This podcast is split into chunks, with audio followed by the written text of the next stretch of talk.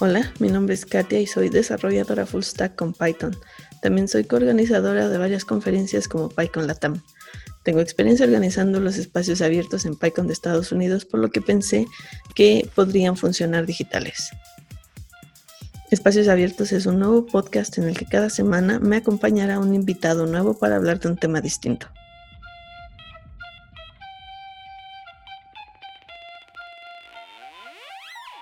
Esta semana me acompaña Luis Mejía, organizador de Python Nicaragua, y vamos a platicar de 10 tips para tener una mejor entrevista de trabajo. Comenzamos. Y bueno, me gusta empezar así como con preguntas personales para que te conozca eh, los que nos escuchan y eh, como qué tipo de estudiante fuiste. Yo era un nerd, yo era, yo era el nerd, era, el, era ese estudiante era el primero de la clase porque en realidad eh, me iba a la casa a hacer las tareas o me ponía a estudiar. Eh, algo que, que, hizo mucha diferencia fue que yo preguntaba bastante, yo siempre fui preguntón, entonces eso hacía mucha diferencia. Eh, era, era ese estudiante que le decía, profesor, ¿y por qué tal cosa? ¿Y por qué? ¿Y por qué? ¿Y por qué? Y se molestaba profesor. Ese fue, ese fui yo. ¿Qué fue lo que estudiaste en la escuela? Ingeniería en computación. ¿Y, la maestría de qué fue? De gerencia de sistemas de información. ¿Y el doctorado de qué va a ser? No, doctorado sí, ya, no, ya todo lo demás va a ser estudio libre, ya no quiero seguir más estudios formales. Ok, ¿y eh, tu escritorio cómo, cómo lo prefieres, organizado o desorganizado? Ah, me gustaría que estuviera organizado, pero normalmente siempre está patas para arriba. Eh, cuando sí quiero concentrarme, busco cómo ordenarlo. Lo ordeno, lo limpio y ya me siento que trabajo mejor así. Pero en el día a día se va acumulando el desorden. Eh, y bueno, la última de estas preguntas como personales es, ¿cómo, ¿cómo te describirías cuando te presentas así como que sea lo más importante o...? Ah, yo me presento como ingeniero. Hola, soy Luis, soy un ingeniero de software eh, senior. Y aunque haya, aunque haya ese debate, y le pongo el senior porque representa, pues, más que los años de experiencia, la actitud, la actitud con la que uno se, se compromete en el trabajo.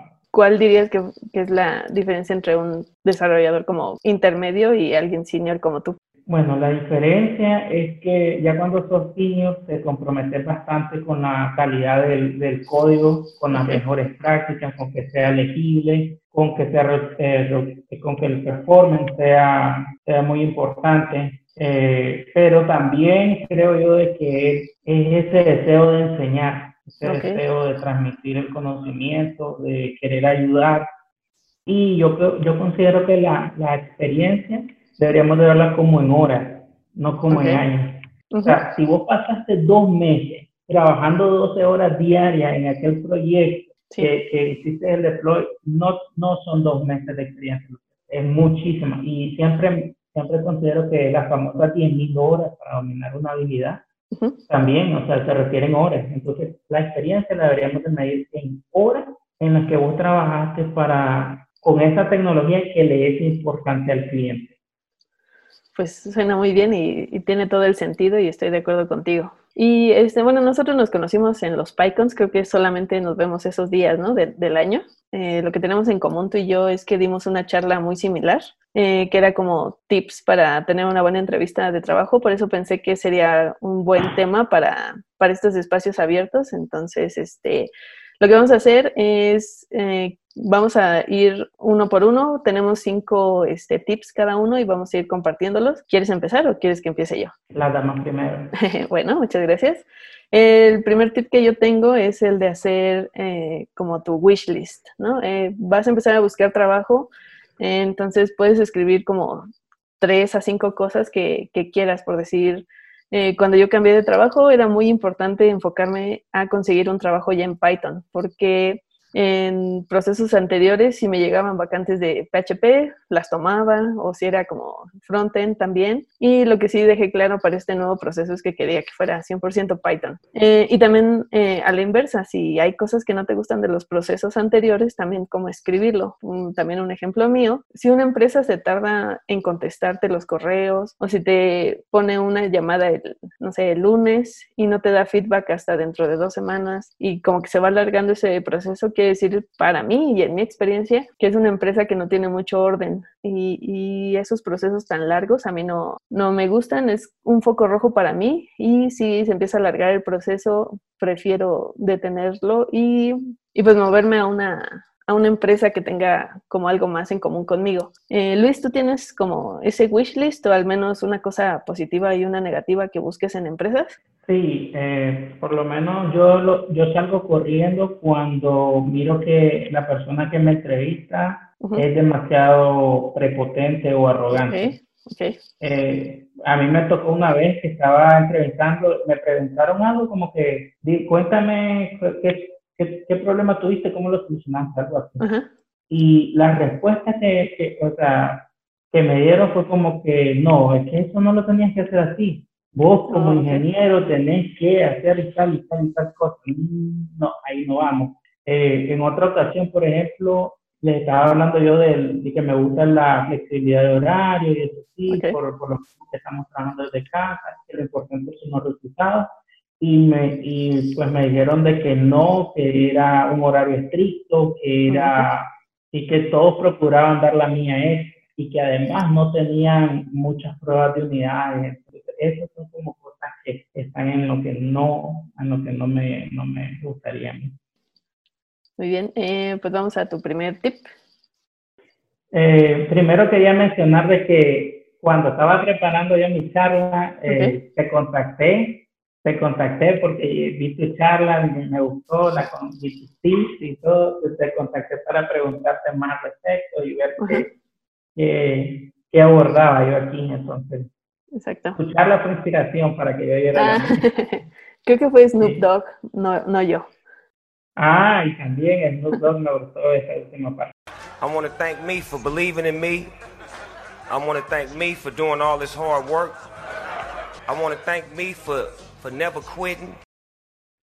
mi primer consejo es que mejoremos el, el currículum que enviamos. ¿Qué es lo que pasa? Al iniciar la carrera, uno quiere poner todo, todo, todo, toda la información que uno pueda. Como no tiene experiencia casi real, en mi caso fue así, porque empecé a trabajar hasta que ya salí de la carrera, uno le mete todo, hasta pues, los estudios, dónde estudiaste tu, tu secundaria. Hay que limpiar bastante, dejar solo la experiencia que es importante para el pueblo estamos, que estamos aplicando.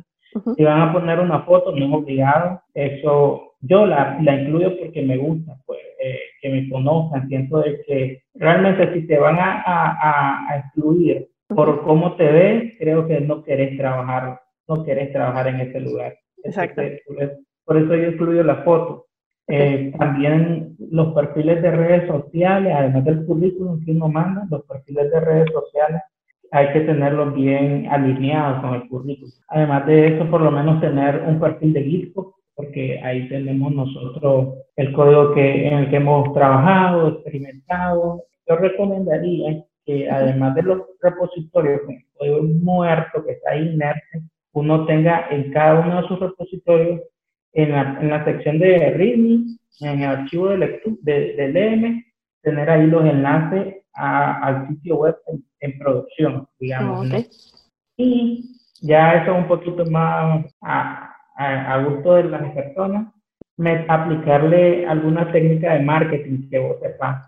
Yo aplico, por ejemplo, al iniciar mi currículum tengo una pregunta grande, como que, ¿estás buscando un desarrollador tipo full stack? O sea, esa es mi pregunta. Si estás buscando un frontend, no, tu respuesta es no, y ya me puedes descartar no importa, está bien, perfecto, nos ahorramos tiempo. Y, y entonces, por último, al final de esta introducción, un llamado a la acción. Entonces, escríbeme y hablemos de cómo, de cómo podemos trabajar juntos, algo así. Y, y, eso también lo podemos usar ahora, ya ves que los repositorios GitHub también tienen como un README de la persona. Ese sería un muy buen espacio para, para poner esa información. Pues ya creo que mis tips ya están muy, muy de junior ahora que, que veo los tuyos. No, no, no, para nada.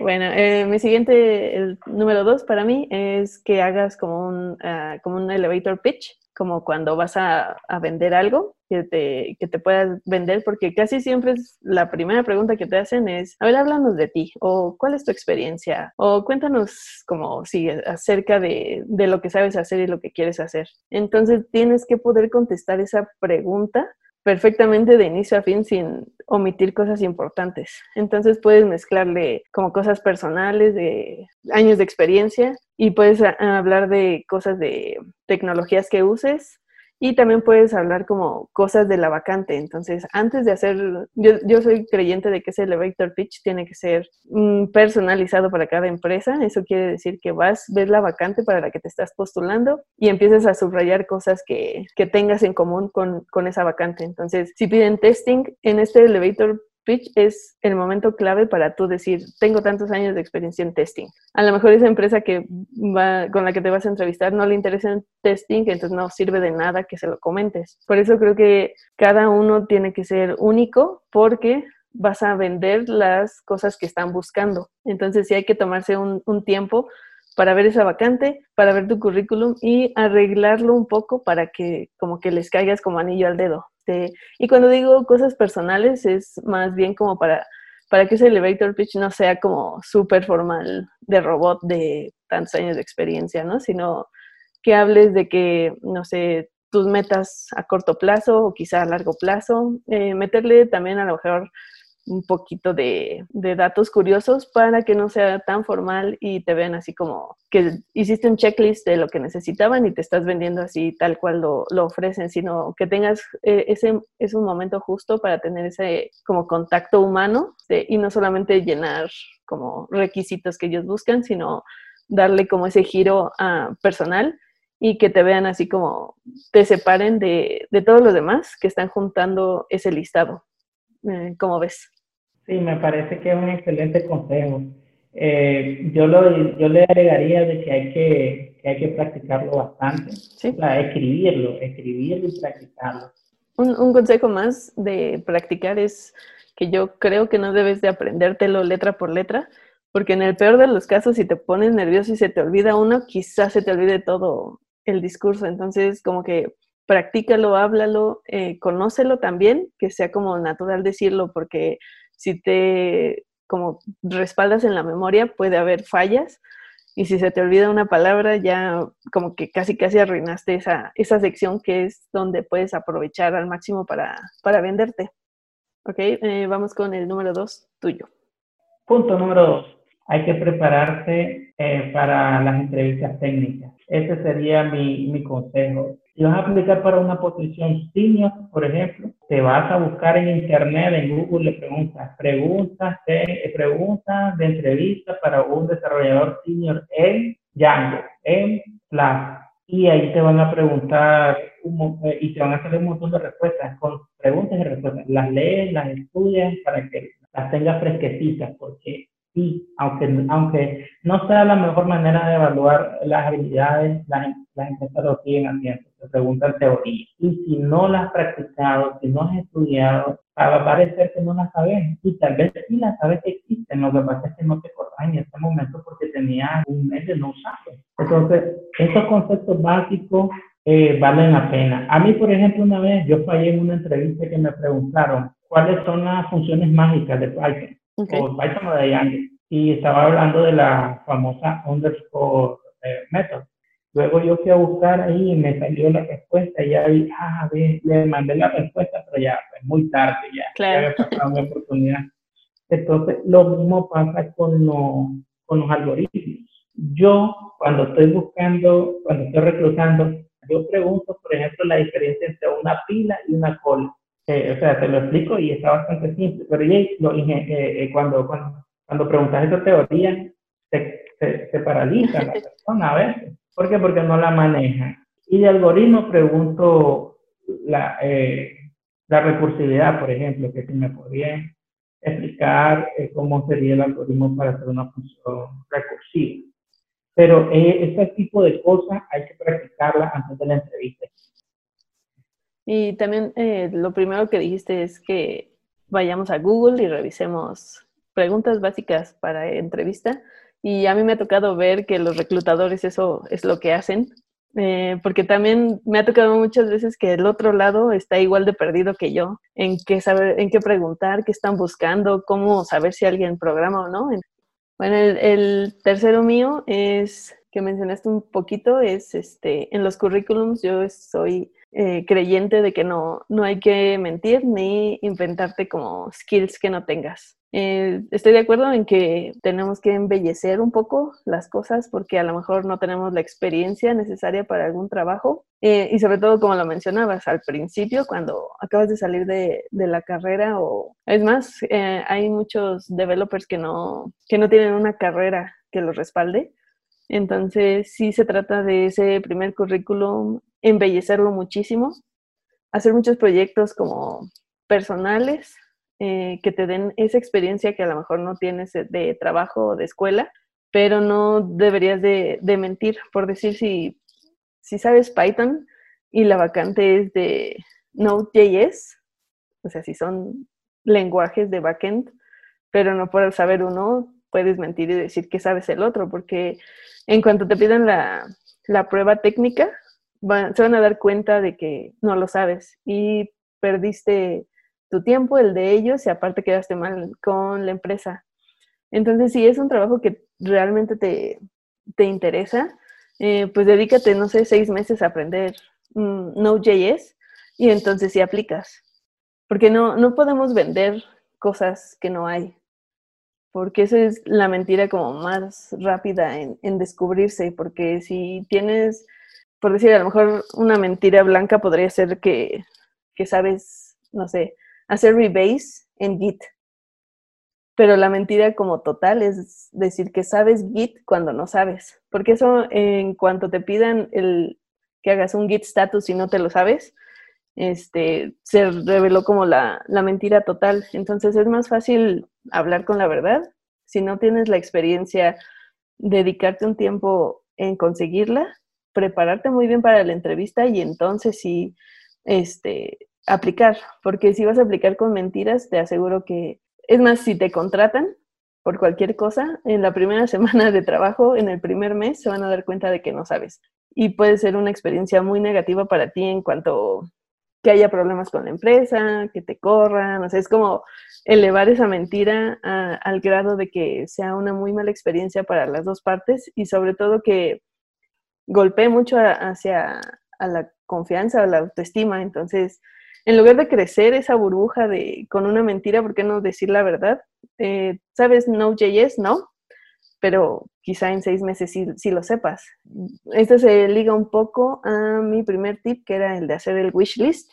Si tú ahorita no sabes Node.js, pero eso está en tu wish list, tienes que invertir tiempo en llegar ahí, no solamente, no sé, si te encuentras la oportunidad de de aplicar, no lo hagas solamente porque es lo que quieres y no tengas el respaldo o las bases para, para demostrar capacidad. Ese fue mi tip número tres. Vamos con el tuyo. Sería eh, practicar ejercicios de, eh, de, de pizarra, del white, el famoso whiteboard o lead coding que hacen algunas entrevistas.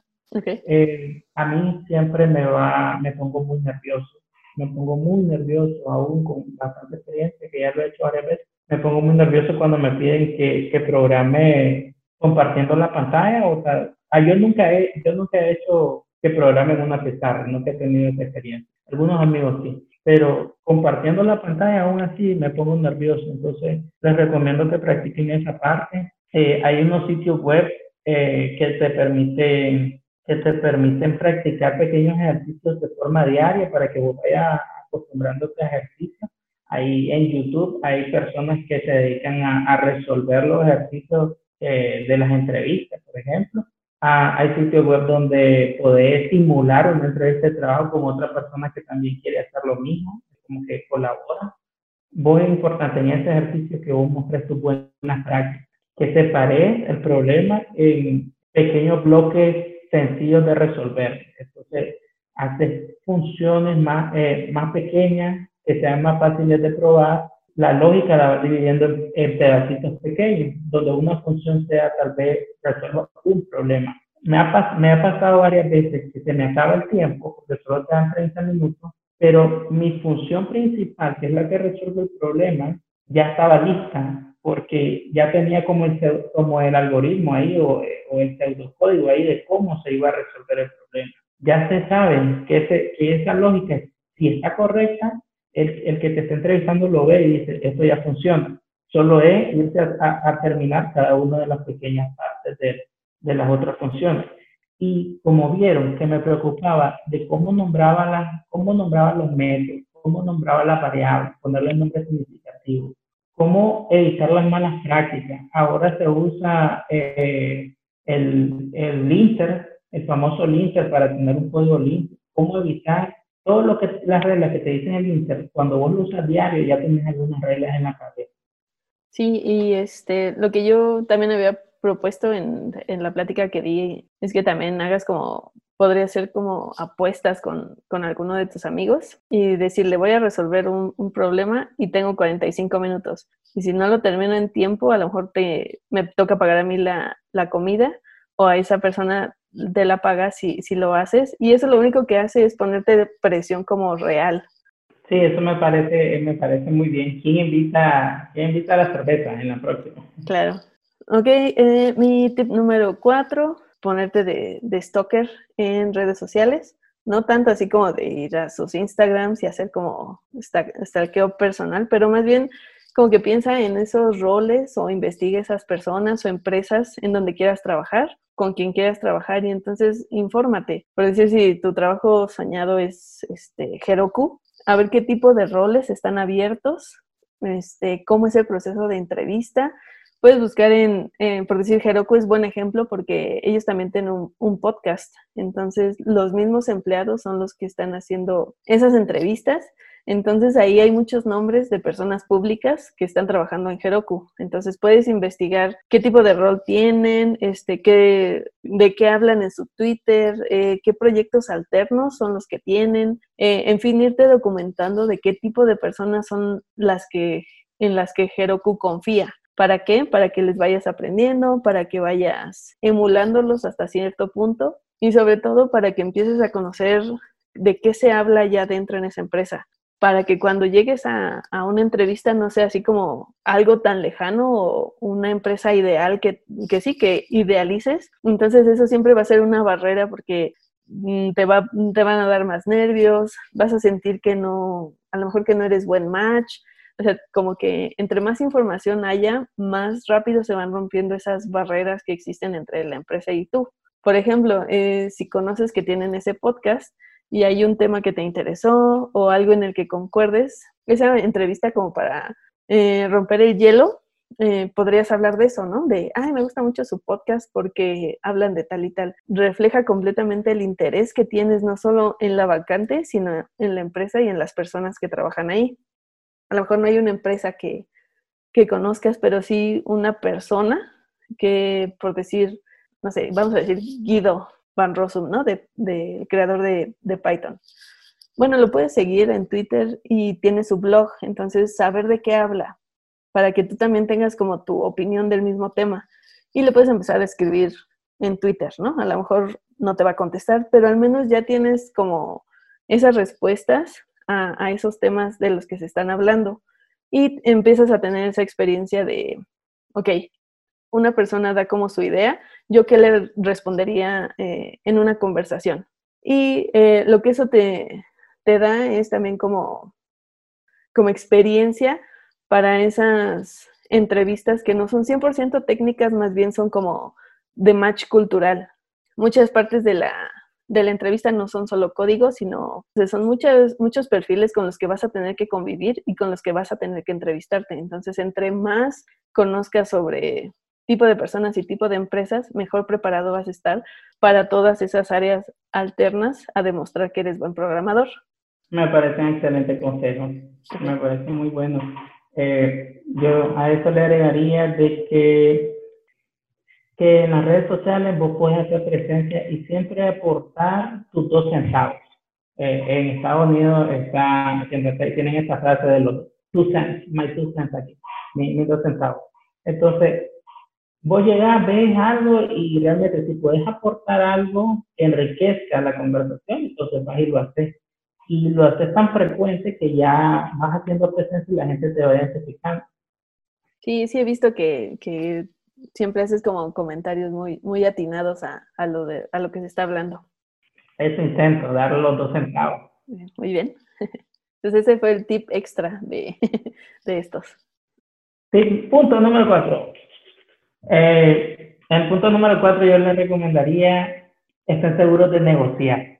Ah, sí, se puede negociar, sí, sí se puede negociar. Ya cuando vos tenés, eh, estás seguro de, de, tu valor y que sabes que vas a traer valor, vas a aportar valor a la, a la posición, a la empresa a la que vas, vos podés negociar. Y yo recomiendo negociar antes de entrar a la, a la, a la, a la empresa, porque ya cuando uno está adentro es más difícil. Ya cuando uno está adentro es más difícil, digamos, de que negociar un aumento, negociar días remotos. En ese trabajo yo estaba, trabajaba en 2015, yo estando ya adentro, como no había negociado ningún día remoto, que me costó a mí que me dieran días remotos. Me fui porque no pude lograr que me dieran el 100% de los días en remoto. Se puede negociar, se puede negociar salarios, vacaciones, beneficios, días remotos no remotos, horario flexible. Si a vos te hacen una oferta en un trabajo, es, es raro que si vos pedís de, amablemente una negociación, que te vayan a retirar la oferta como que ya dice que le pasa. No, mejor le doy al otro que ya aceptó.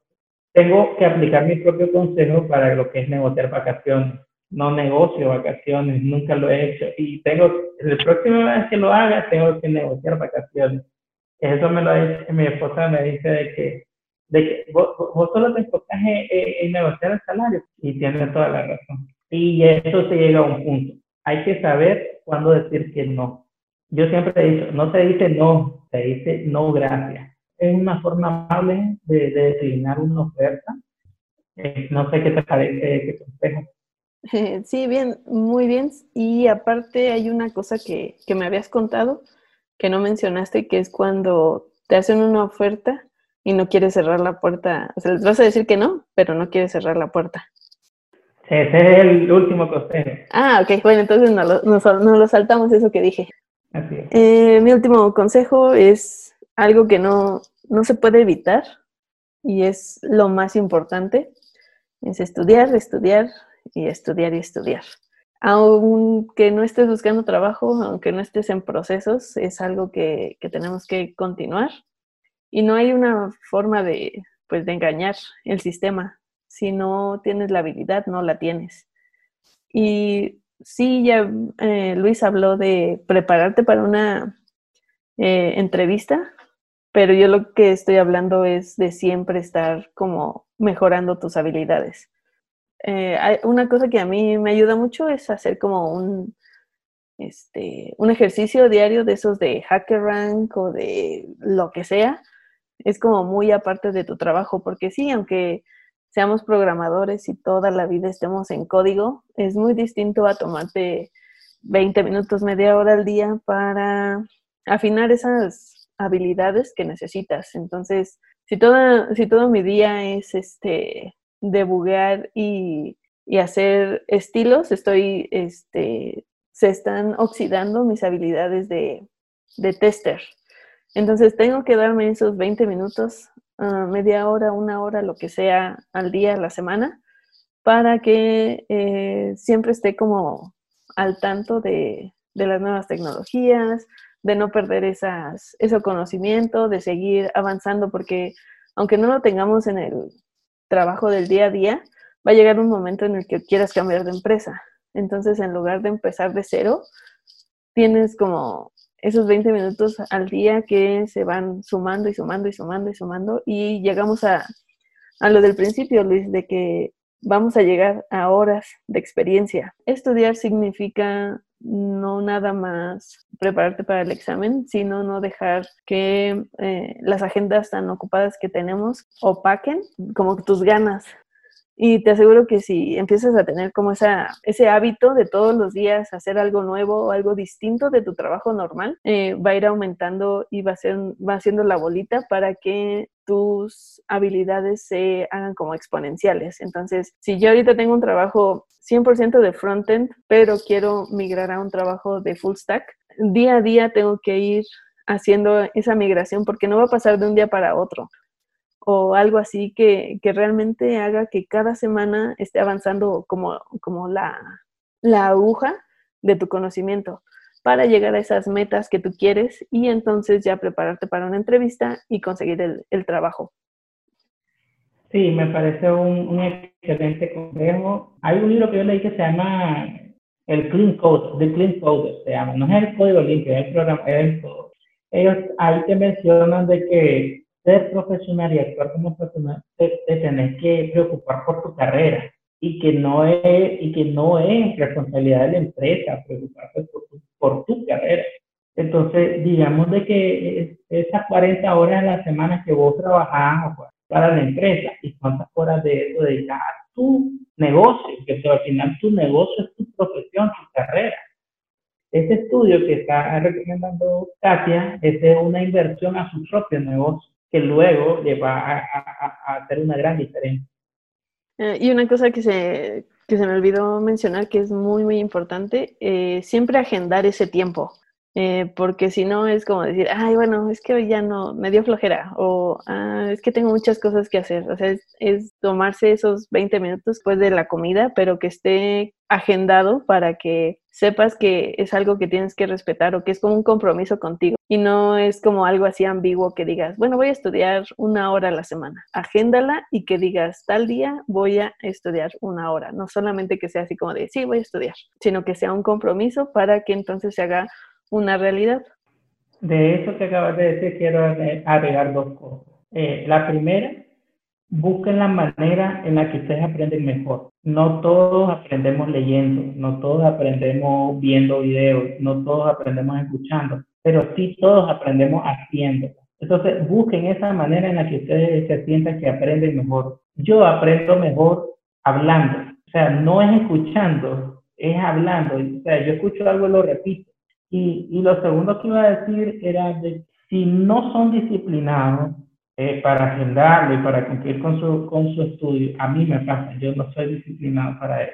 Eh, busquen ayuda externa, eh, porque es algo que me, me cuesta mucho como tener esa autodisciplina. Busquen, busquen apoyo exterior a ustedes si no tienen esa, esa disciplina interna. Mi, mi último punto, el punto número 5, es eh, sembrar hoy para cosechar mañana, cosechar después. Cuando nosotros estamos aplicando para un trabajo, a veces aplicamos a varios trabajos al mismo tiempo. Muchas veces quedan abiertos los procesos y tal vez voy a aceptar una oferta. Entonces, ¿de qué manera vas a declinar? Vas a buscar cómo salir de este proceso de la forma más amable posible para que, que siembra hoy y luego puedes cosechar yo, por ejemplo, ya he escrito correos que dicen, lo lamento, en este momento no estoy interesado en la posición porque acabo de aceptar un puesto en, en una empresa tal, eh, estaré enfocado en este proyecto por el próximo año. Quedemos en contacto porque eh, para futuras eh, oportunidades. Eso te demuestra de que vos sos responsable con la empresa que, a la que acabas de aceptar y que también le, le deja ese interés a la, a, la empresa que te puede reclutar. Otra cosa es cuando, cuando los reclutadores te escriben y vos estás en, tu trabajo y no, ni todo, no quieres ni abrir el proceso. Vos le en este momento no estoy interesado en ninguna oferta, ni abrir proceso ni nada. Quedemos en contacto para futuras referencias. O sea, vos vas a abrir varios procesos y te van a rechazar en todos los procesos. O sea, no, no en todos, en algunos, en la mayoría, en el 99% de los procesos te pueden rechazar. Cuando a vos te rechazan, siempre te mandan aquel, si acaso se dignan en mandarte algo, aquel enlazado como que vamos a seguir el proceso con alguien más. Si tuviste ese, ese tiempo, en ese, ¿por qué vas a dejar lo que muera ahí? No, simplemente vos sembrar hoy y cosechar después, como le vas a decir, muchas gracias, en este momento estoy claro que de acuerdo a las pruebas técnicas que hicimos, estoy claro que necesito mejorar en algoritmos y me voy a dar a la tarea de mejorar estas habilidades porque estemos en contacto para futuras oportunidades. Que estaba claro que necesitaba estudiar algoritmos, que quiero que por favor me contactaran posteriormente. Eh, hay, otra, hay unas empresas que me dijeron, hey, me gusta tu actitud, claro que sí, te tomaremos en cuenta para futuras vacantes. Y también se conecta con el consejo que vos dices de estudiar. Es parte de sembrar hoy. Cuando, vos, cuando a vos se te presenta la oportunidad, la oportunidad no te va a esperar a que vos te prepares. Ya tenés que estar preparado. Entonces, en ese momento vas a cosechar lo que hayas sembrado a, un tiempo. Eh, es importante que nosotros nos acostumbremos a sembrar y sembrar y sembrar para hoy. Algo relativo a, esa, a esos términos de siembra y cosecha. El que estudia, estudia, estudia y no practica lo que estudian, es como el que ara y ara y ara y nunca siembra. O sea, hay que ver también que uno va a estudiar por un propósito. Recordemos el punto número uno, que es el estudio, de tener un, tu, ruta bien trazada y entonces estudiemos conforme a eso. Ese sería mi, mi, mi punto final. Sí, eh, me gusta mucho de lo que hablas y aparte hay algo muy cierto que dijiste, que a lo mejor la empresa no te vuelve a buscar en un año, pero también hay que verlo como, como un cierre de ciclo con nosotros mismos, ¿no? ¿Cómo queremos que sea la última conversación con esa empresa? ¿Que, que quede de ellos decirnos no? O más bien nosotros darle esa vuelta positiva, ¿no? Porque cuando recibes ese correo de no gracias por cualquier razón, duele, ¿no? Cuando tienes a lo mejor tus esperanzas en esa en esa vacante y no se da, eh, ¿cómo quieres cerrar esa, esa relación? ¿Con un no que te dio la empresa o tú tratando de abrir la siguiente puerta? Eh, y, es muy válido, eh, exactamente A veces, ¿qué pasa? Que la, el proceso de selección es toda una cadena. En algún eslabón de la cadena se rompió. Pero ¿qué pasa cuando, este, cuando esa persona se cambia a otra empresa? ¿Qué pasa?